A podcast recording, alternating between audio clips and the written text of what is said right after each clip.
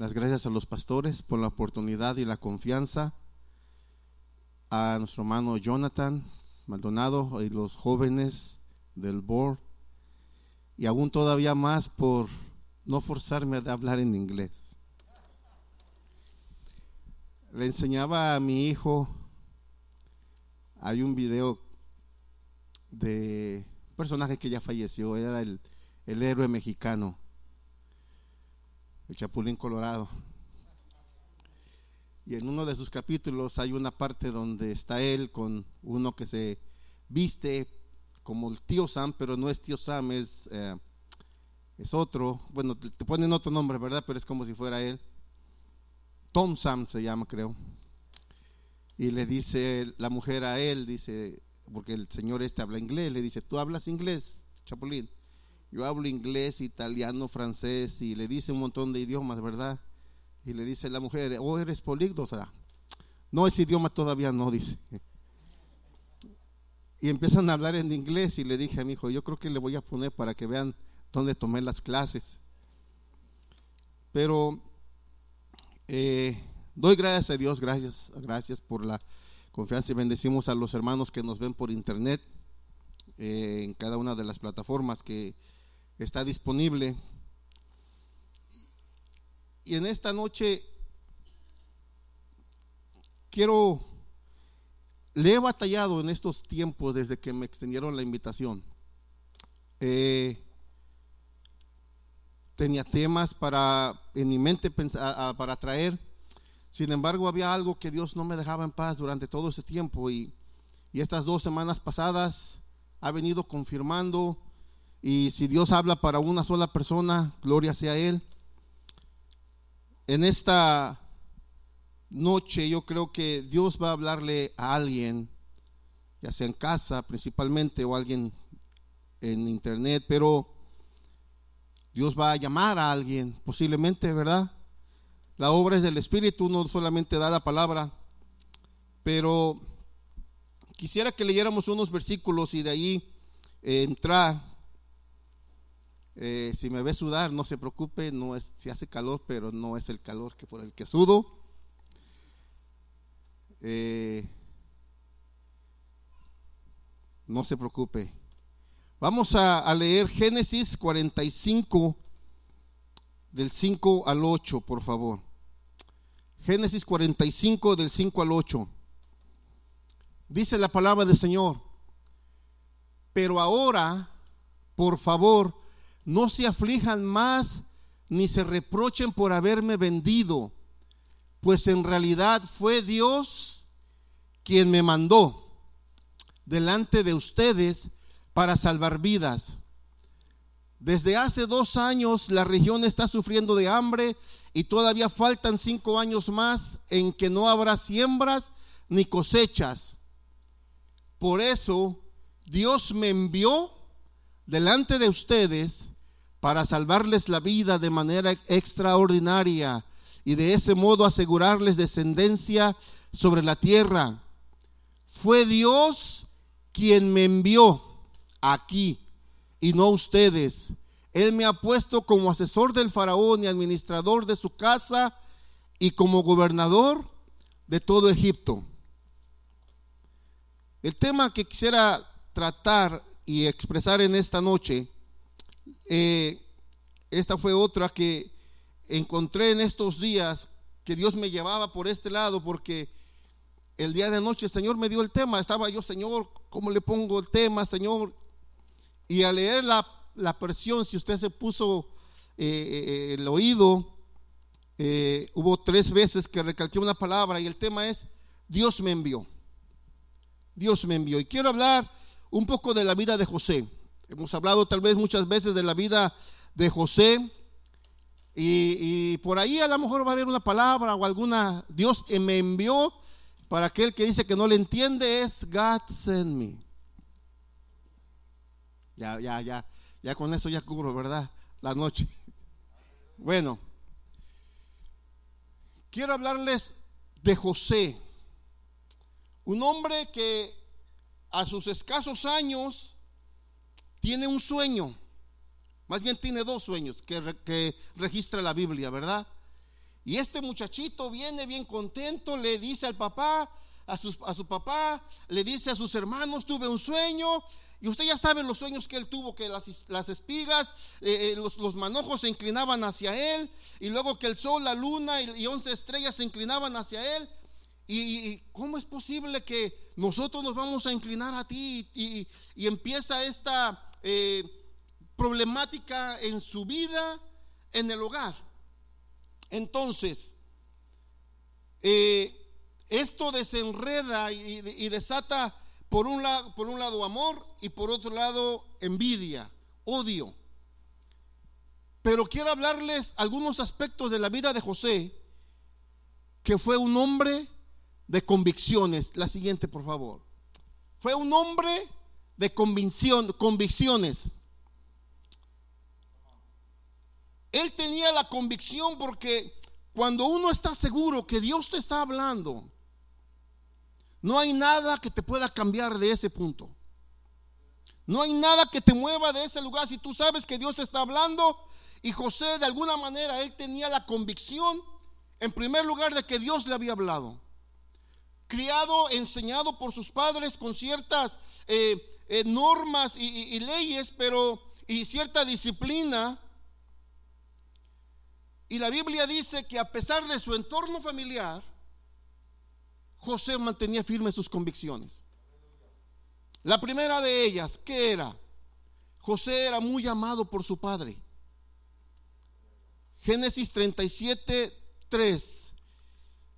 No pudimos poner los textos, pero ahí están, miren, esos muchachos.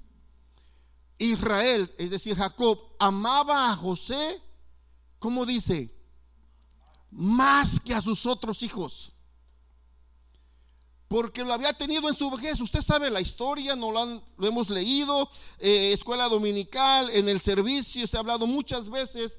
Eh, Jacob está en tierra ajena, eh, bueno, de, su papá y su mamá, pero está en un lugar con la familia de su, de su mamá y está trabajando y se enamora de Raquel, la joven de las dos hermanas. Se casan y en la noche de bodas en lugar de darle por la mujer que él amaba, le dan a la hermana mayor. Yo no sé si se parecían físicamente, si se parecían en la voz o no hablaron en toda la noche, pero no se da cuenta y al otro día despierta y se enoja. ¿Qué pasó? En nuestros países dicen, me dio gato por liebre.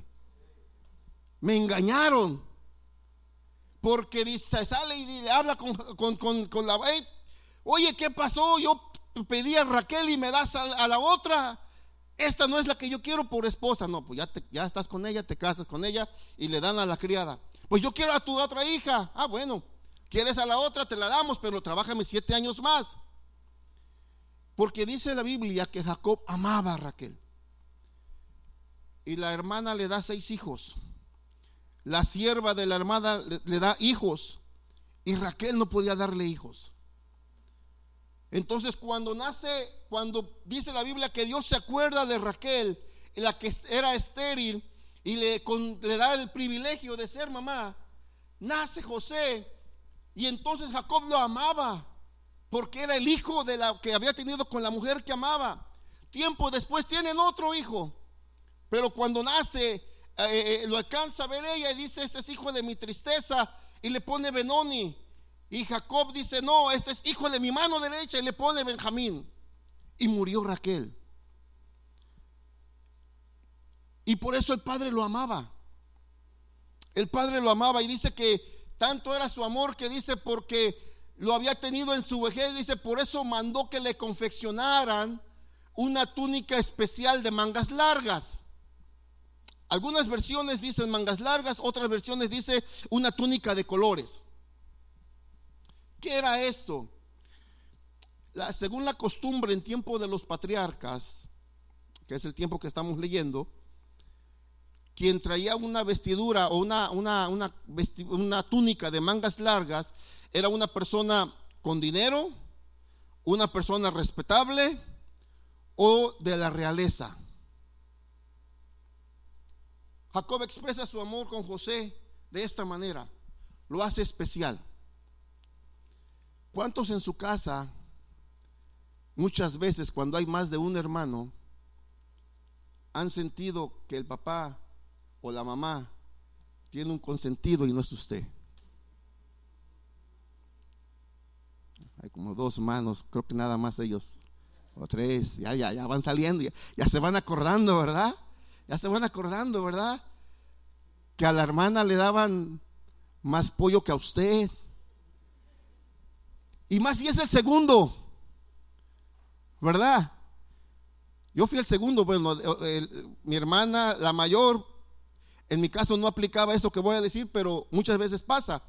Si hay dos mujeres o hay dos hombres, la ropa del primero no se tira, ¿verdad? Se recicla y se le da al que sigue. Y empieza como a decir, se me hace que no me quieren. Aunque de repente es un, se siente bien, el, ah, este era de mi hermano, si se llevan bien, ¿verdad? Si empieza a haber cierta rencor, cierto, ¿cómo? Yo no voy a poner la ropa de mi hermano. Pero, ¿y qué le dice cuando viene y le pregunta a la mamá? Hey, tu consentida, cuando le dicen, ¿quién es la consentida de la mamá? Y usted dice, allá, ¿verdad? O aquel. Y le preguntan a la mamá y al papá y que dice, no, yo a todos los quiero por igual, ¿verdad? Pero con Jacob no era así. Dice la escritura que Jacob lo amaba más que a sus otros hijos. Tanto fue su amor, tanto fue la expresión de amor por, por José que le da una túnica que lo distinguía de todos los demás. Es decir, a todos los llevaba al Ross, pero a José lo llevaba a JC Penny o no sé qué otra tienda de ropa o cara haya, ¿verdad? Al otro le compraban zapatos, ya no existen, ¿verdad? Lo llevaba, los llevaba a la Payles. Y al otro lo llevaba con un zapatero, hágaselo a la medida, ¿verdad? Como a los basquetbolistas que las hacen la medida, los futbolistas. Entonces, cuando él se ponía la túnica de colores, yo en mi mente me puedo imaginar a los hermanos de José, abran paso porque ahí viene el rey. Porque la túnica la usaban a veces la realeza o la gente importante. Ahora, ¿qué, desencadenó esta situación? Amado por su padre, pero dice, odiado por sus hermanos, le tenían envidia. Génesis 37, el 4, el 5 y el 11, por favor. Dice, viendo sus hermanos que su padre amaba más a José que a ellos, comenzaron a qué? A odiarlo. Ni siquiera lo saludaban. Ha habido entre hermanos que no se hablan.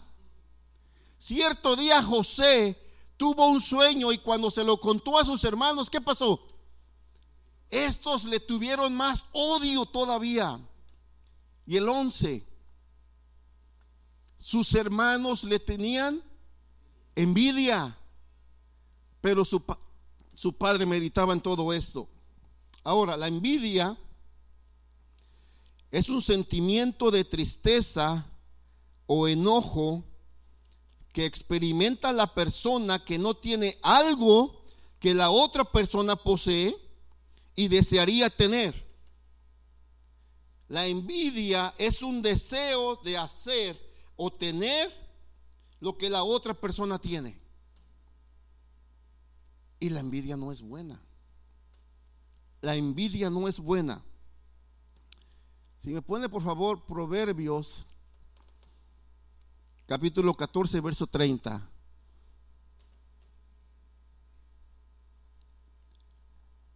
¿Qué dice? El corazón tranquilo da vida al cuerpo, pero la envidia corroe los huesos.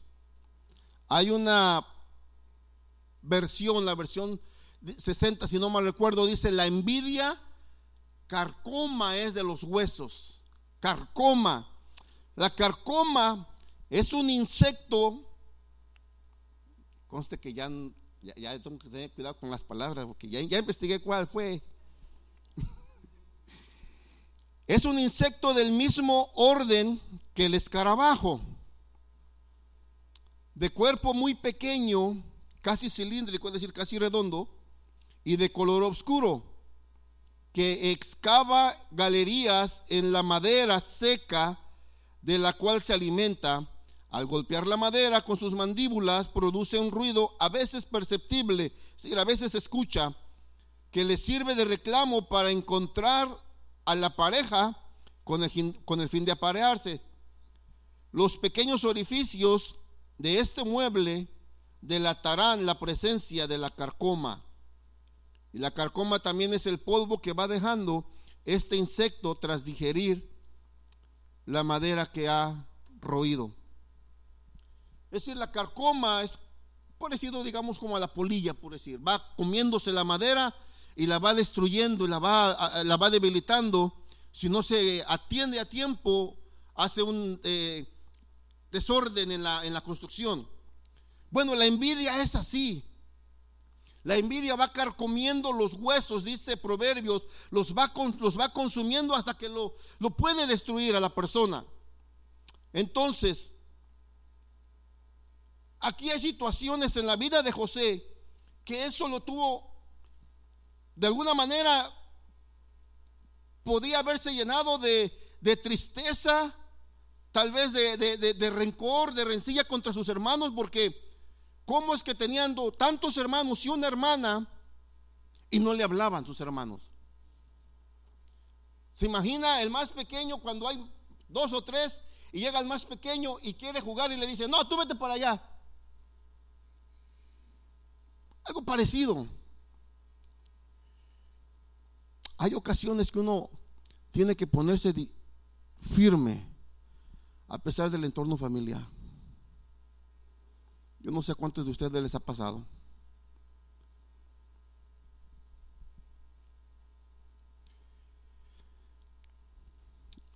Y esto es por lo que decía yo que el miércoles platicaba un poco, ¿verdad?, de la oración y de la presencia del Señor. Cuando uno ora y, atiende al Señor y yo hablaba, porque esto lo sentía yo decirlo, pero hubo un tiempo, eh, mi niñez, adolescencia, la juventud, que de alguna manera me sentía no encajar en mi hogar. Porque a diferencia de José, que era amado por su padre, yo no sentía ese amor. Lo que sentía era rechazo por parte de mi padre porque nunca era lo suficientemente bueno para llenarle de satisfacción, no sé si su, si su amor por mí o el ego de padre, porque siempre había uno más inteligente que yo, siempre había uno más, más hábil que yo. Pero hubo un tiempo en que en, ese, en esa etapa, siempre lo he dicho, mi primera experiencia con Dios fue a los cinco años cantando un himno, un corito entre como unos 200 niños cantando un corito de Navidad. Osana, Osana al hijo de David, Osana, Osana al hijo del gran rey, bendito el que viene en el nombre del Señor. Esas eran las letras del coro. Y yo estando en la esquina del altar cantando, empecé a llorar y yo a esa edad decía, ¿qué es lo que me pasa? ¿Qué es lo que tengo? Con el tiempo entendí que era la presencia de Dios. Esa fue mi primera experiencia. Cuando voy creciendo, porque cuando íbamos a visitar a mis abuelitos nos llevaban a la iglesia, íbamos al templo, al servicio, pero veníamos a los 20 días o a los 15 días, a veces al mes. De repente en las vacaciones del verano nos quedábamos un mes completo, pues el mes completo íbamos. Sí, en la oración nos salíamos a jugar y salía mi abuelito, mis tías, nos metía de la oreja y ya estábamos otra vez de regreso para adentro.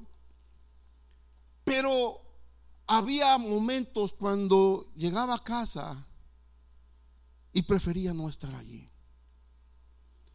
Iba a la escuela y yo veía que otros eran felices, o eso aparentaban. Pero cuando voy creciendo y a los 16 años me acerco al Señor y empiezo a comprender un poco más su amor, el único lugar donde yo me sentía salvo donde me sentía amado, era en la casa del Señor. Y yo no sé si a alguien le vaya a servir esto en esta noche, o a lo mejor es para mí. Pero hay veces que no nos sentimos a gusto en un lugar y en el único lugar donde podemos correr para sentirnos amados, abrazados, es en la presencia del Señor. Y a los 16 años, estando en la ciudad de King City, a una hora yo creo al sur de Salinas, aquí en el centro de California, estamos en el mes de noviembre o diciembre, perdón, era el mes de diciembre, hay una reunión allí, está un predicador de España, el hermano Tomás Cueto. Hay un joven llamado Alejandro de Argentina, está ministrando. Viene y me agarra y me dice, yo te he visto, te he escogido y yo te amo. Cuando me dice las palabras, yo te amo, yo dije, al fin alguien me ama. Y yo dije, si Él me ama, yo de aquí no me quiero mover. Y empecé a entender el plan que el Señor tenía para mi vida. Cuando llegaba a casa había dificultades, había problemas, había luchas. Pero entonces empecé a entender, si Dios me ama, me tengo que mantener en su camino. A pesar de las circunstancias que me puedan rodear, siempre corría la presencia del Señor. Yo no sé si eso es lo que hacía José. Probablemente cuando lo mandaban a hacer algo en el camino iba hablando con el Señor porque la experiencia que él tuvo de esos sueños, probablemente tuvo más sueños, probablemente Dios le habló más veces. Solamente tenemos registrado eso. Pero si eso hubiera solamente sido, fue necesario, fue suficiente para mantenerse firme. Porque él entendió, hay un llamado de Dios para mi vida. Por algo hay envidia. Por algo mis hermanos razonan así. Por algo mi padre me ama. Posiblemente Jacob le enseñaba ciertas cosas más. Pero cuando Dios tiene algo para nuestra vida, para su vida, para tu vida, va a haber alguien que se va a levantar con envidias. Hace un año y meses yo hablaba. Un viernes precisamente me paro y, testifico. Me aumentaron cinco dólares en menos de un mes en el trabajo. Y a los ocho días, oh sorpresa, se acaba tu trabajo. Pero había dicho, mi confianza no está en los cinco dólares que me aumentaron. Mi confianza está en el Señor. Eso fue un, jueves, un viernes. El sábado estamos en el doctor. A mi hijo Anthony le están haciendo un estudio, lo meten a una máquina para eh, eh, hacerle un hemorragia, revisarle el cerebro y el corazón, lo están revisando. Estoy afuera del, del Estamos afuera con mi esposa del, centro médico y me dice, habla a los pastores y yo les marco y empiezo a hablar. Y me dice, dile lo que pasó en el trabajo. Y cuando estoy platicando, oigo una palabra y dice, eso fue envidia. Ya lo había yo escuchado dos días antes, pero dije, a lo mejor es, es mí porque es mi mente o son mis ideas porque estoy en esta situación, me siento así. Sin embargo, escucho una palabra y dice, es la envidia. Y yo dije, entonces no fue, no fue, no fue mi, mi pensamiento ni mi emoción. Son dos sentimientos diferentes con los cuales José tenía que luchar en su casa. Él era un hombre de convicciones, estaba firme y seguro en lo que Dios lo había llamado. Era un hombre firme de convicciones. Siguiente, por favor. A pesar de su condición social.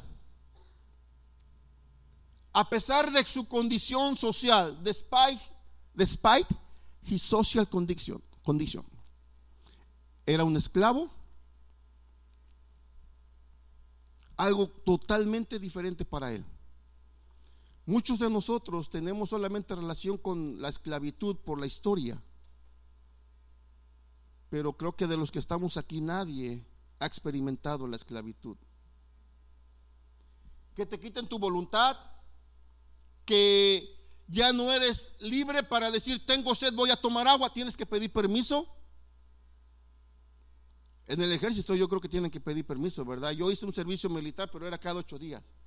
Y no más un tiempo, no es estar ahí todo el tiempo. Eso sí, nos tenían en el solazo ahí.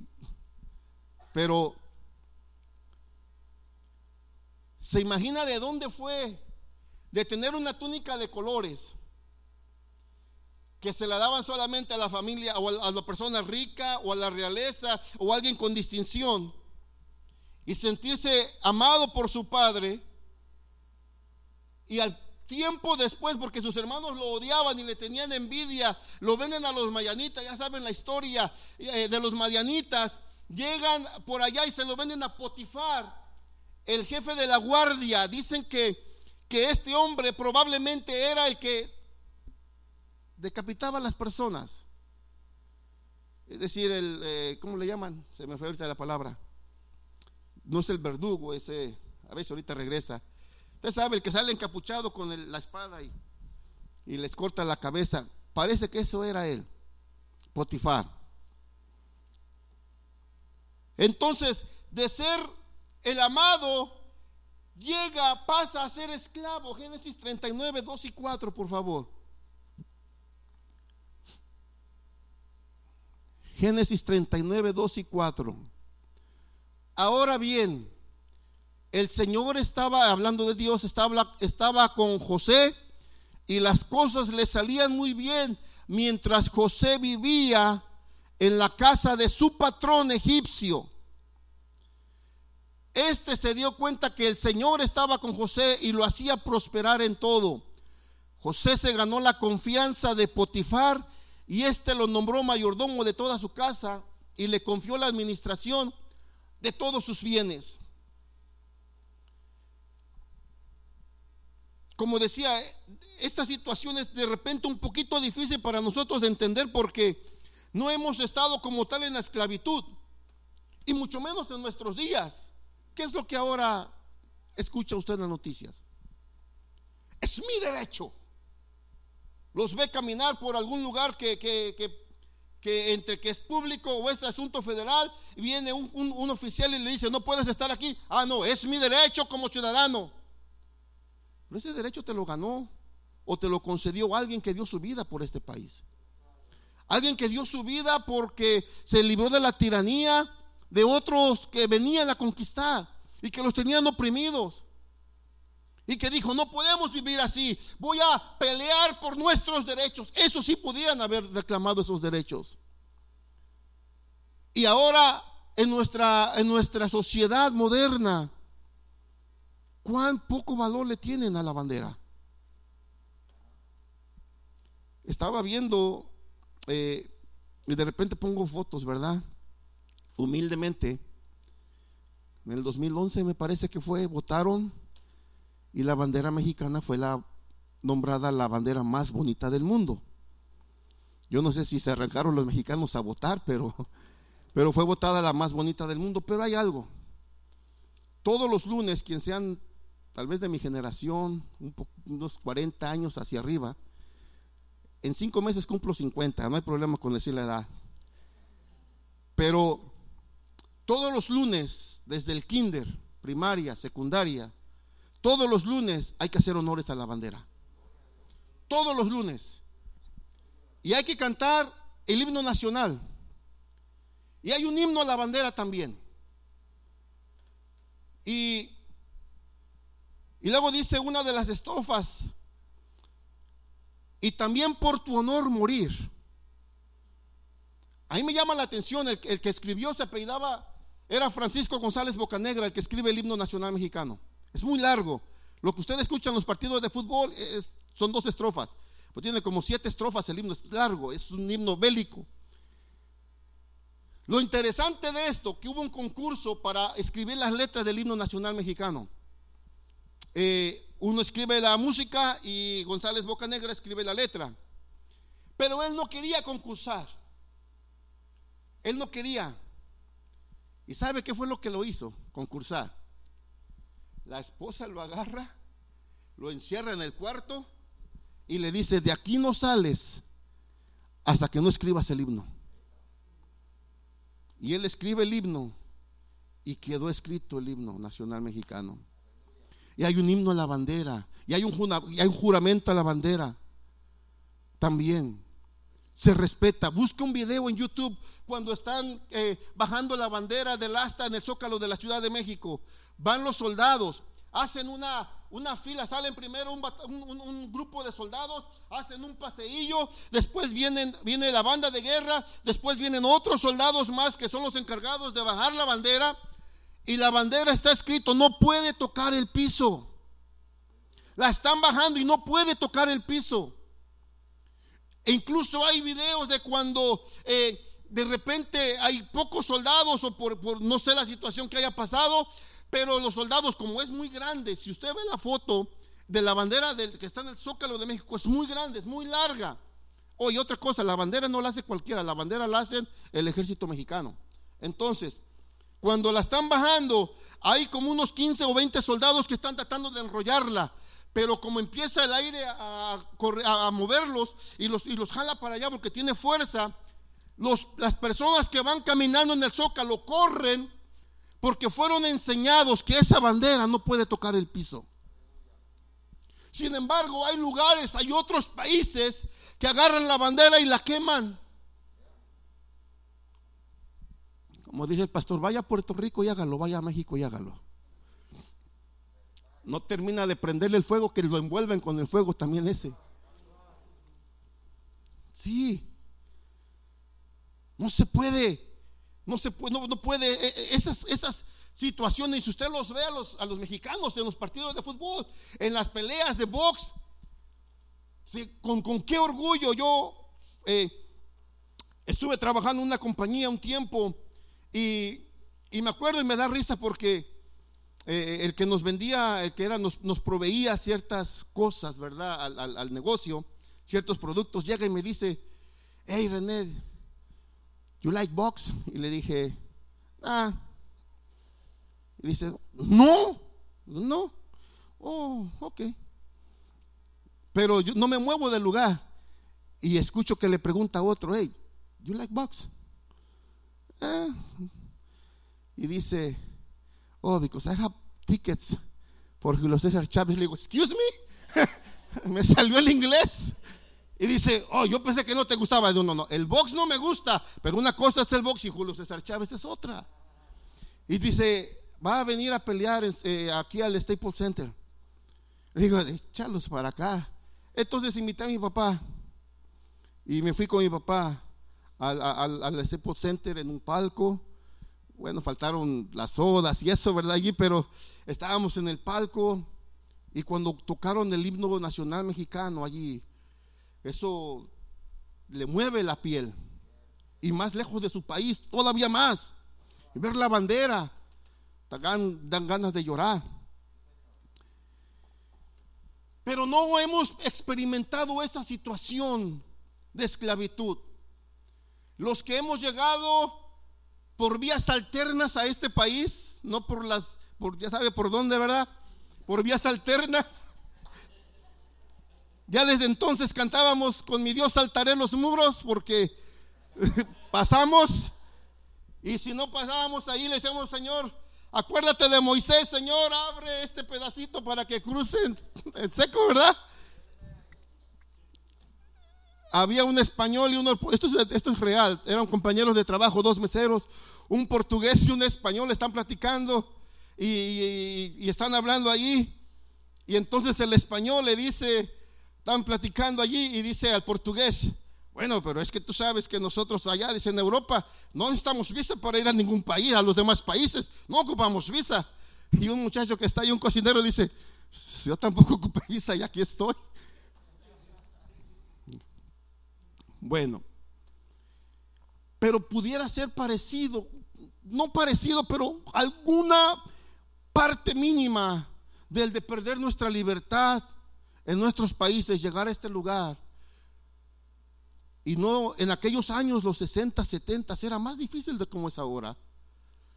Y, usted ha, escuchado, hay quienes cantan y escriben canciones y dicen que aunque la jaula sea de oro, no deja de ser prisión porque se siente, no sale del trabajo a la casa, de la casa al trabajo, no salían. En aquellos tiempos era más difícil todavía. Pero este hombre no es que estaba en esa situación, este hombre era esclavo, perdió su libertad, no porque quiso, no porque quiso, sino que sus hermanos lo venden y se queda como esclavo, pero era firme en su convicción. Sabía que tarde o temprano Dios lo iba a sacar de ese lugar. El propósito de Dios en su vida se iba a cumplir. ¿Qué es lo que quiero decir con todo ello? Un poquito. que a veces Dios nos da una palabra, te voy a usar, o nos da una bendición. Y de aquí a que se cumple en ese trayecto puede haber situaciones adversas en nuestra vida que traten de que nos apartemos de ese, de ese objetivo. Pero hoy te digo, no desmayes. Sigue caminando. Sigue avanzando. Sigue confiando. Al fin del tiempo Dios va a cumplir su palabra. Dice la Biblia que la palabra que sale de su boca no vuelve a él vacía. Él promete, él cumple tarde o temprano. Su promesa se cumple porque su palabra es fiel y verdadera. Bendito es el nombre del Señor.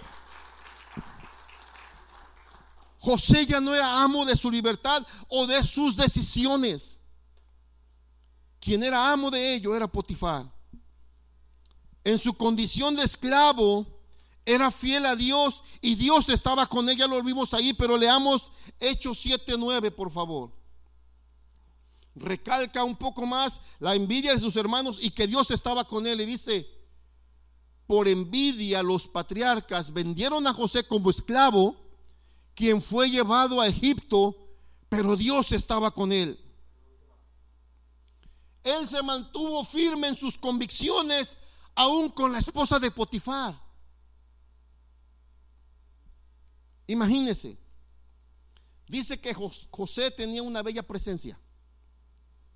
Tendría que, pues, 25 años cuando, 26, cuando la esposa de Potifar intenta encerrarlo. Hey, no hay nadie. Potifar no está, estamos solos tú y yo. ¿Por qué? José tenía 17 cuando fue vendido con sus hermanos, ¿verdad? ¿A qué edad llegó con Faraón? Lo hicieron segundo de Faraón? ¿Alguien sabe? A los 30.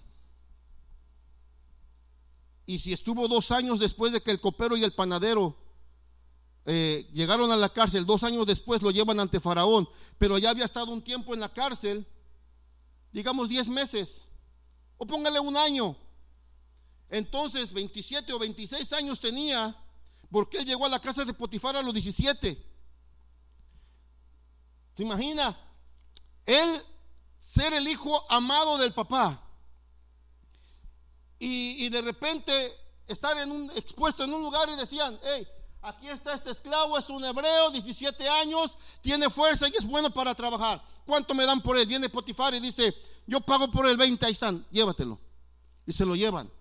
Él verse expuesto de esa manera, lo trataron como mercancía, como que no tenía valor para ellos y lo ponen a trabajar.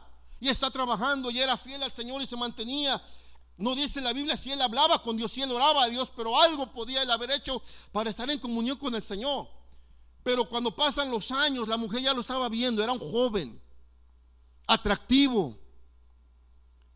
Y la mujer lo encierra y dice, él no, porque en toda la casa, la única cosa que no puedo tocar en la casa que estoy aquí, eres tú, porque eres la esposa de mi patrón. Y se mantuvo firme. La otra mujer dice, bueno, nadie va a saber, es entre tú y yo. No. Y él sale corriendo y la mujer lo difama. Y de esclavo lo meten a la cárcel. Pero él se mantuvo firme. Muchas veces nosotros cuando alguien habla mal de nosotros queremos, no, no, no, así no fue, nos queremos defender, ¿verdad? Hay que dejarle las cosas al Señor. Hablar en el tiempo del Señor. Él se mantuvo firme. No sé si allí en ello se basó el apóstol Pablo, pero él escribe en su segunda carta a Timoteo, huye también de las pasiones juveniles y sigue la fe, la justicia y el amor con los que de corazón limpio buscan al Señor. Pone por favor Génesis 39, 9.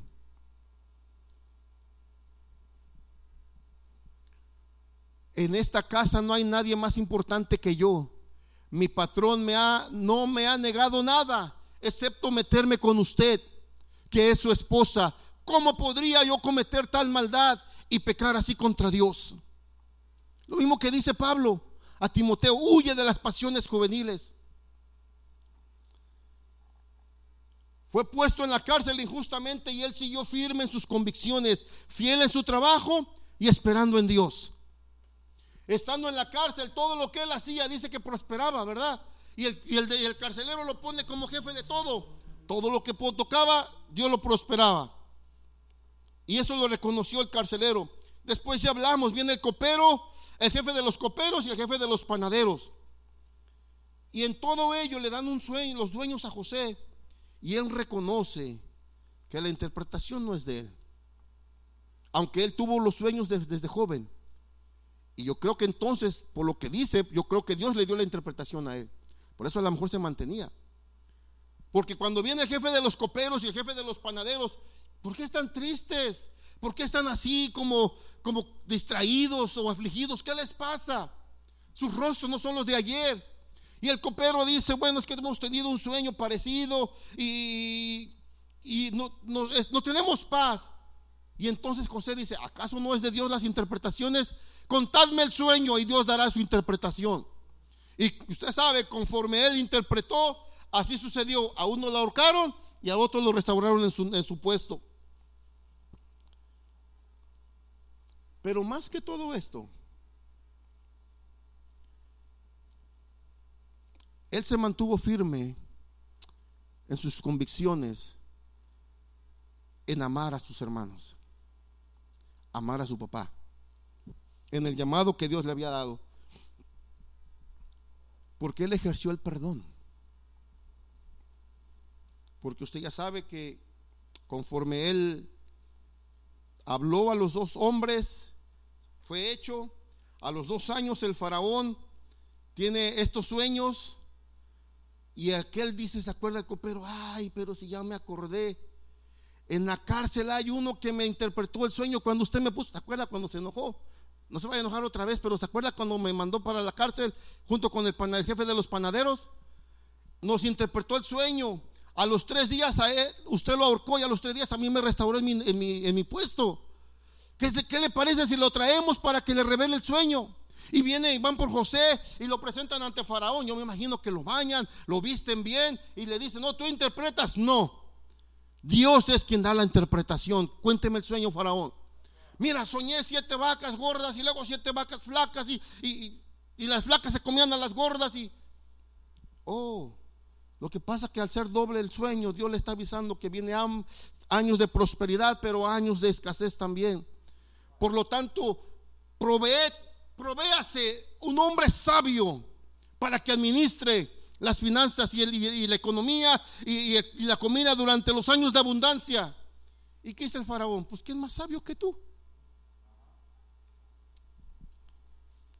De amado al pozo, vendido, esclavo a la cárcel y de allí al palacio del faraón. Al palacio del faraón. En todo este tiempo y hasta cuando José se encuentra con sus hermanos, ¿cuál fue la situación que él tuvo que batallar aún todavía aparte de luchar contra las adversidades de la vida?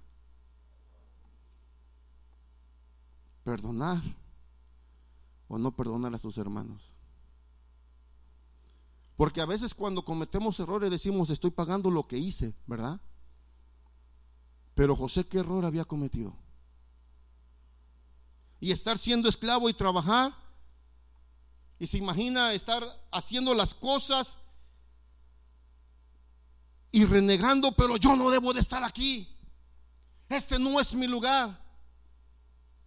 Sin embargo, la Biblia nos dice que cuando hagamos las cosas, las hagamos como para el Señor, no para el hombre.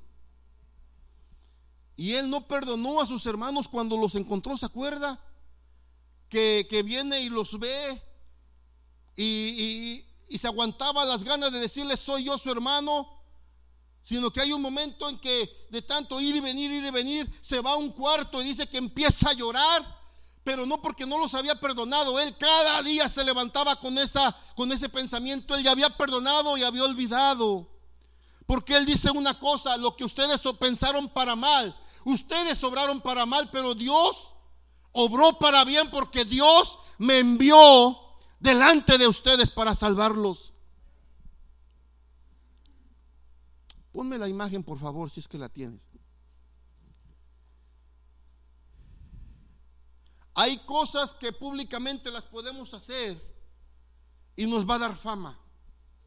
Nos va a dar el bien de las personas.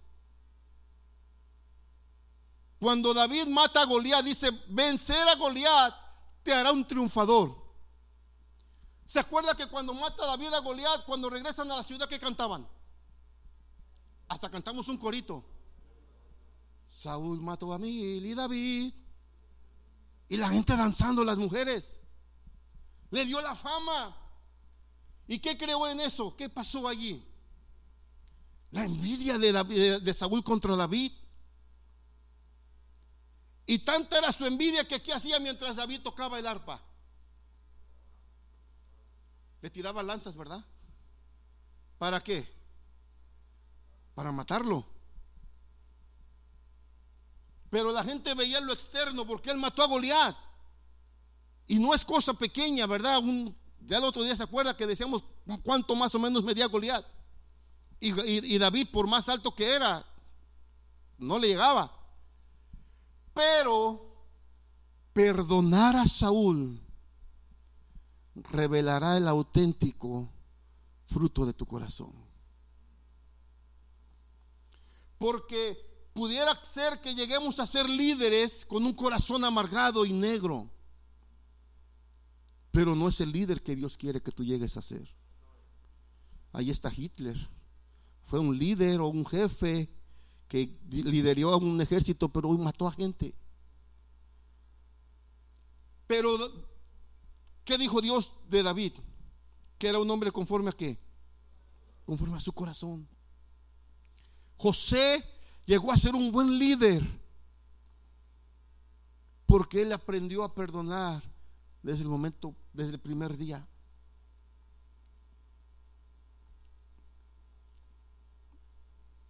Yo batallé mucho tiempo, mucho tiempo. No fueron meses, fueron años yo batallé para poder superar. No sé si era un trauma, no sé si era eh, esa decepción de que yo no podía, por más que me esforzara, agradar a mi padre. No lo amaba, llegué a no amarlo, llegué a odiarlo.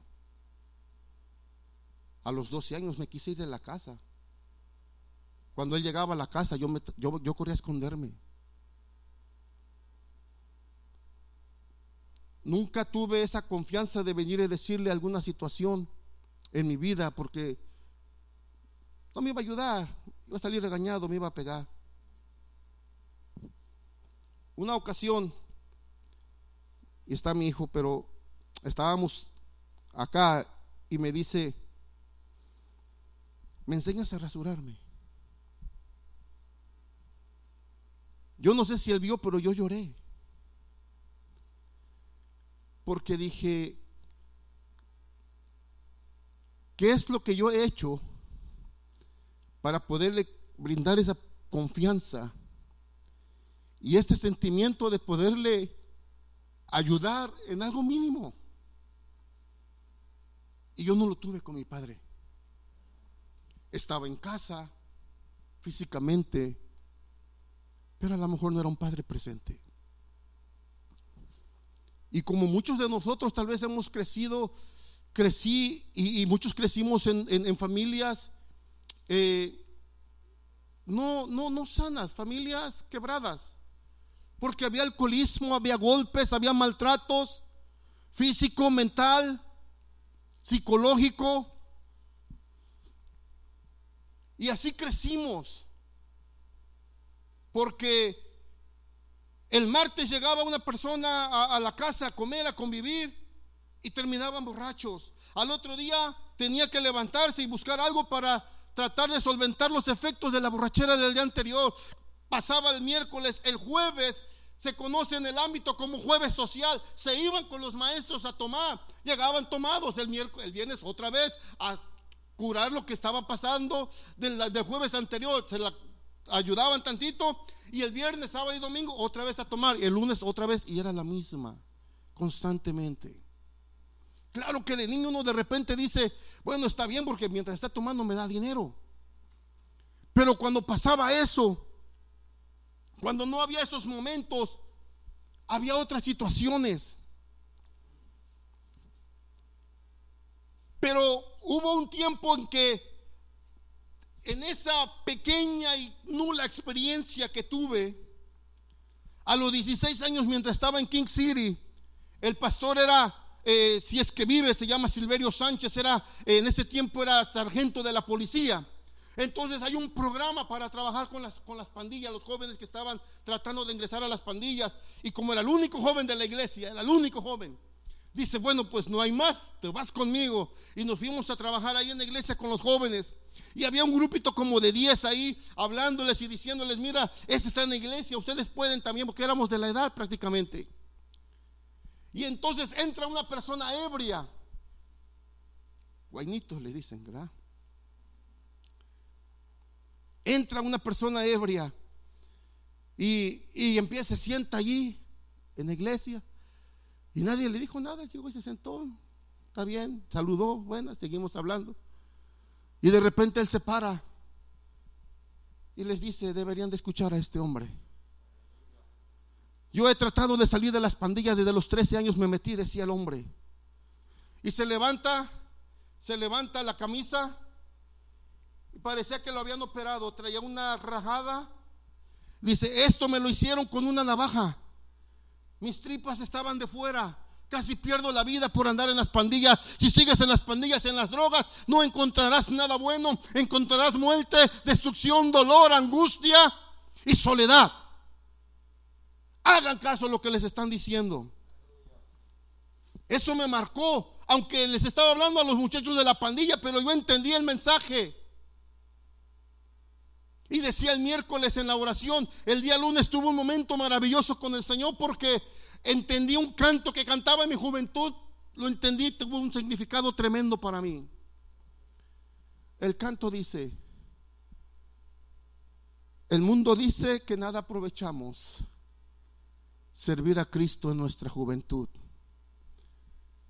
Pero nosotros les testificamos que es un deleite servir a Jesús. Lo cantábamos de jóvenes y algunos nos veían, no saben lo que dicen porque no han vivido. En cinco meses cumplo 50 años y en aquel tiempo yo cantaba El mundo dice que nada aprovechamos. El lunes lo cantaba con un ánimo y con un amor al Señor porque dije, le regalé mi juventud al Señor. Y puedo decir que es un deleite servir a Jesús.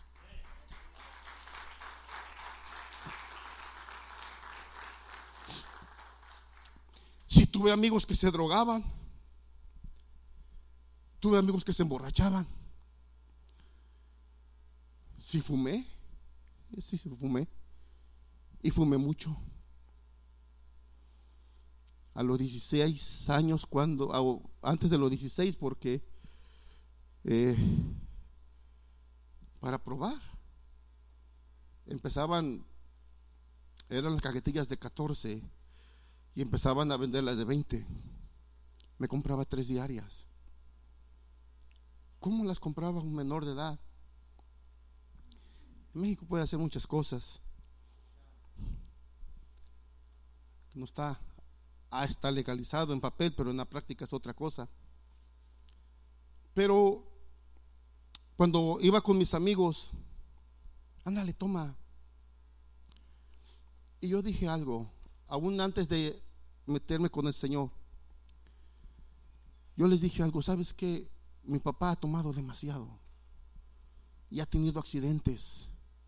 Yo tengo una cicatriz en la espalda del último accidente que tuvo, que si no es por el carro que se puso de frente y chocamos con él, nos hubiéramos ido a una barranca de no sé cuántos metros de profundidad. Mi papá, mi hermana, mi mamá, mis dos hermanos pequeños, los dos que me siguen, pues, veníamos los cuatro, bueno, los seis.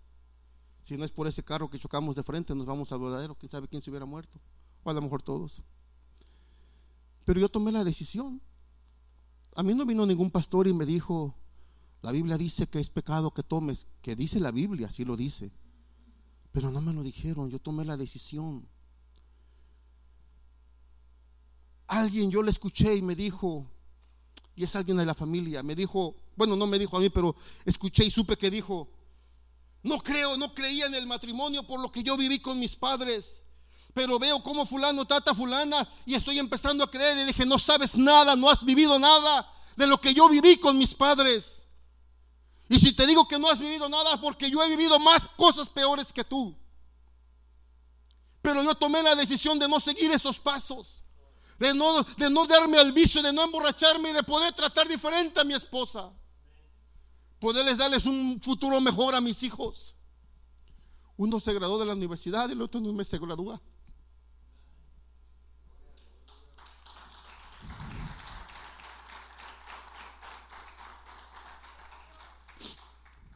Ahí me dijeron, tú no sirves para la escuela, tienes que trabajar. Pero platicando con mi esposa dijimos, ¿sabes qué? Esta tiene que ser nuestra meta, que ellos se gradúen. Pero por sobre todas las cosas que le sirvan al Señor. Por sobre todas las cosas que le sirvan al Señor. Pero creo que no pudiéramos estar aquí porque el camino hacia la victoria no es un camino fácil. Va a haber piedras, va a haber obstáculos en tu camino. Mi mamá siempre dice un dicho, o siempre nos decía, ahorita ya como que ya no lo dice mucho, pero de repente lo dice. Pero dice, donde como tú estás, me vi, y como me veo, te verás. Jóvenes, los que estamos de 30, 40 o más aquí, tuvimos 16 años, tuvimos 15, 17, 18. Hubo situaciones en nuestras vidas que nos teníamos que intentábamos encajar en un club, porque a veces no encajábamos con este, porque como veían que yo iba a la iglesia, no era cristiano, pero iba a la iglesia o me llevaban, o ese es cristiano, ese es santo, ese ni le hagas caso, y más en nuestros países, o ese es aleluya. Y con los buenos, no, porque este no eres suficientemente cristiano para estar con nosotros. Entonces, ni por bueno ni por malo no nos querían. Y en la casa tampoco. Entonces, ¿para dónde? El único lugar donde no me rechazaban era el altar. Era el altar. José fue escogido por Dios para conservar la vida del pueblo. Ya estoy por terminar fue la voz, fue el líder de su generación. Tiene tiempo que le pido al Señor y oro que jóvenes de esta iglesia sean líderes y la voz de su generación. Ha sido entrenado miércoles tras miércoles. Eres entrenado miércoles tras miércoles yo me sorprendo, a veces escucho después los mensajes o hoy ahí escuchando. O cuando alguien predica, el otro día, Daniel hace unos seis años, creo cinco años, ¿verdad? Predicó. Yo decía a mí, cuando mi primer mensaje a los 18, creo que era 17, 18, fue en la, en la calle Los Ángeles y las 7, en, los, en el centro de Los Ángeles. No me dijeron, empieza así, sigues así, terminas así. Diles que son pecadores y se van al infierno. Y ahí Dios te ayude. Ese era el mensaje. Y me dice cinco minutos o diez máximo. Está a la otra esquina el pastor, ya está con el Señor, el pastor Botello.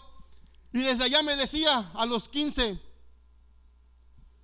a los 20, 25, 30, 35, 40, 45 y de repente veo que empieza a caminar para cruzar la calle y venir. Y yo dije, ya le paro porque ya viene por mí. Y después en el ven de la iglesia veníamos los jóvenes y me dice, bueno, no querías empezar, dice, y, no podías terminar. Le digo, es que no sabía cómo terminar. Yo a los cinco minutos quería pagar, pero no sabía cómo. Pero una cosa, dijeran por ahí, let me tell you something. Cuando entendí el llamado de Dios a, mis 17, 18 años. Me ungen como ministro a los 18, casi a los 19. Entendí que tenía que ser la voz de mi generación. El pastor fue su voz, voz en su generación. Organizábamos eventos y está mi esposa que no me deja mentir Su hermano era el presidente de la sociedad de jóvenes en la que estábamos. En una reunión tuvimos 2.000, 2.500 jóvenes. Invitamos a un predicador y nos llamó aparte y nos dijo, dice, dice el Señor, en un año tendrán el doble de la cosecha que tienen ahorita. La siguiente reunión, casi cinco mil jóvenes llegaron a la reunión. Y yo me sentía de repente raro porque tenía que ir a una universidad y yo no había terminado ni la preparatoria y escuchaba su, palabra, cómo hablaban. Y si usted va, hay lugares en México o en la mayoría del país, pero en el centro del país, quien estudia su lenguaje es diferente. Porque se paraba el muchacho, ¿verdad, hermano Marco? Se paraba el muchacho. Bueno, dice, estaba en un cuarto herméticamente cerrado. Y yo dije, ¿qué cosa es? Y después tuve que andar preguntando qué cosa es herméticamente cerrado. Y es algo tal vez sencillo, pero yo no entendía sus, sus, palabras y no es que lo hacían por, por, este, por apantallar o decir que sabían, porque era su lenguaje normal. Hay una sociedad en el Estado de México, le llaman la falsa sociedad. Usted los ve de traje y bien vestidos. Y mi papá le decía, aunque no traiga ni un peso en el bolsillo, pero esa es la sociedad, van a trabajar y tienen que ir así vestidos. Van de maestros y tienen que ir así. Ah, bueno, antes iban, ahora ya no sé, porque ahora ya ni en el altar, ¿verdad? Mire. Pero fuimos líderes y pudimos entender. Íbamos a lugares que íbamos, fuimos en un viaje, y creo que ya lo dije aquí, pero fuimos en un viaje, íbamos a una reunión de Morelos a Ixtapan de la Sal. Eh, y en ese viaje, la camioneta se nos descompone, donde llevábamos las cosas, íbamos para la reunión. Llevábamos ollas, bocinas, lonas. ¿Qué nos llevábamos en la camioneta? Y se nos descompone. Señor, ¿qué tendrá? Como pudimos, arrancó, nos regresamos al pueblo, levantamos al mecánico, revísala, la revisó de pe a pa, no encuentro nada, está bien trabajando la camioneta, vámonos, ahí vamos. Tres kilómetros después en el campo se para otra vez la camioneta. Señor, ¿qué pasa? Y como pudimos, arranca la camioneta, vamos de regreso. Revísela, por favor. Ya no la revisó bien. La revisas. Sí, está bien trabajando. Ahí vamos, 20 15 kilómetros más o menos. Allá en medio no había nada, nada, oscuro. Se para la camioneta. ¿Qué Señor qué tendrá?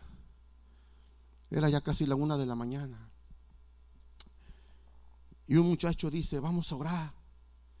Pues vamos a orar. Y empezamos a orar. Casi le sacábamos aceite del motor para ungir la camioneta con ese aceite. Poniendo manos en la camioneta. Y de repente alguien dijo, si fue Dios o fue lo que era, no sé.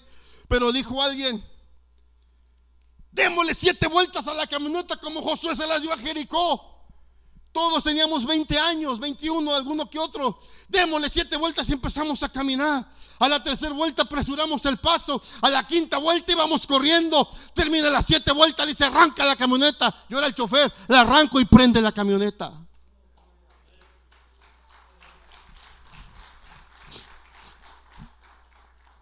El otro día vino Pedro, ¿verdad? ¿No escuchaste tú? Estábamos platicando, creo fue Anthony. Un hermano que está en Nueva York casi pierde la vida por el COVID y después por otra enfermedad. Y estábamos platicando, ¿te acuerdas? Estábamos en el campo y le dimos las siete vueltas y la camioneta arrancó. Llegamos a nuestro destino, tardamos una semana, hicimos la reunión, cargamos la camioneta, fuimos de regreso y nunca se descompuso otra vez la camioneta. El camino no es fácil, va a haber piedras. Pero si Dios te llamó para hacer algo, levántate y sé la voz de tu generación. Sé la voz de tu generación. Has sido instruido. Nosotros fuimos instruidos en el camino, cometiendo errores. Tal vez vas a cometer menos que nosotros, posiblemente sí, pero tienes herramientas para trabajar. Y el tiempo, el tiempo está avanzando, el tiempo está cerca. Hay maneras de predicar la palabra, hay maneras de que desarrolles el llamado que Dios dio a tu vida. Hay veces que yo no, yo no me he esperado. Yo vi que hacía falta ahí alguien de ponerse allí, aunque sea para estorbar ahí parado. Y yo me paré. Y ya después de parado, este, ¿puedo ser ujier? Ya estaba yo allí. Pero hay que hacer lo que Dios nos, nos llamó a hacer. José fue la voz de su generación. Fue el medio que Dios utilizó para que el pueblo de Israel no muriera. El privilegio más grande de poder servir a nuestro Dios en nuestra juventud. Eclesiastés capítulo 12, versículo 1 dice, acuérdate de tu Creador en los días de tu juventud. Antes que vengan los malos días, es decir, la, vejez, en los cuales digas, no tengo en ellos contentamiento. Yo siempre me había quedado con ese versículo. Pero cuando lo leemos en la versión nueva, en la traducción viviente, está tremendo. Pero hoy, joven, el camino hacia la victoria lo tienes que caminar como José, con tus convicciones firmes. Con tus convicciones firmes. En nuestros días sí hay muchas filosofías, hay muchos movimientos que te tratarán de, desviar. Porque te van a decir, ándale, ahí está, pruébala, mira, no te pasa nada. Fue lo que le dijo el diablo a, Eva. Ándale, come, no va a pasar, no, no vas a morir, tú come. Porque nunca vendrá disfrazado de mal, siempre vendrá disfrazado de bonito, pero atrás está lo malo. El objetivo no era de que a Job le cayera una lepra. El objetivo no era que a Job se le murieran sus hijos. El objetivo era que Job renegara de Dios y de su bondad. Era que Job le diera la espalda a Dios. Ese era el objetivo. Pero aún sin hijos, sin bienes y sin salud física, Job se mantuvo firme. José, un hombre de convicciones. O un joven debiéramos de decir. Porque en esa juventud, en ese mundo, llegó a un país que no hablaba el idioma perdió sus derechos, lo hicieron esclavo, pero se mantuvo firme en sus convicciones y Dios lo llevó a sentarse y ser el jefe de una nación. ¿A dónde te va a llevar Dios? No sé. Yo no sé, pero estás preparado. Estudio secular y preparación en la iglesia. ¿A dónde llevaron a Pablo que tenía estudio secular? ¿No lo llevaron con los con el con el César y con gobernadores? No sé a dónde Dios te va a llevar, pero si Dios ha hablado a tu vida, toma y abraza ese llamado y levántate, llega a la victoria, sé un hombre, una mujer de convicciones para que puedas llegar a ser la voz y líder de tu generación. Dios te bendiga, Dios te guarde.